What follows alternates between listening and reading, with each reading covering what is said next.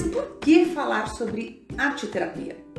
Porque na minha prática clínica eu uno a psicologia infantil e arte terapia. Atendimento com crianças, que é o meu público, as técnicas da arte terapia ajudam na liberação das emoções da criança, na solução e alternativas criativas para ela aprender a lidar com os conflitos dela, as dificuldades que ela tem, tornar consciente o que não está consciente para ela, né? Trabalhar a autoestima, autonomia, né? Melhorar o relacionamento, a comunicação. Eu acompanho muitas dificuldades emocionais que as crianças passam no dia a dia e por serem crianças, não terem desenvolvido maturidade cognitiva e emocional, elas se sentem oprimidas pelas emoções, justamente por serem tão novinhas e nem entender o que acontece com elas. Por elas não entenderem, também não sabe lidar com o que sente, não conhece outras formas de se comunicar, de lidar com as emoções e sentimentos, não conseguem digerir as informações.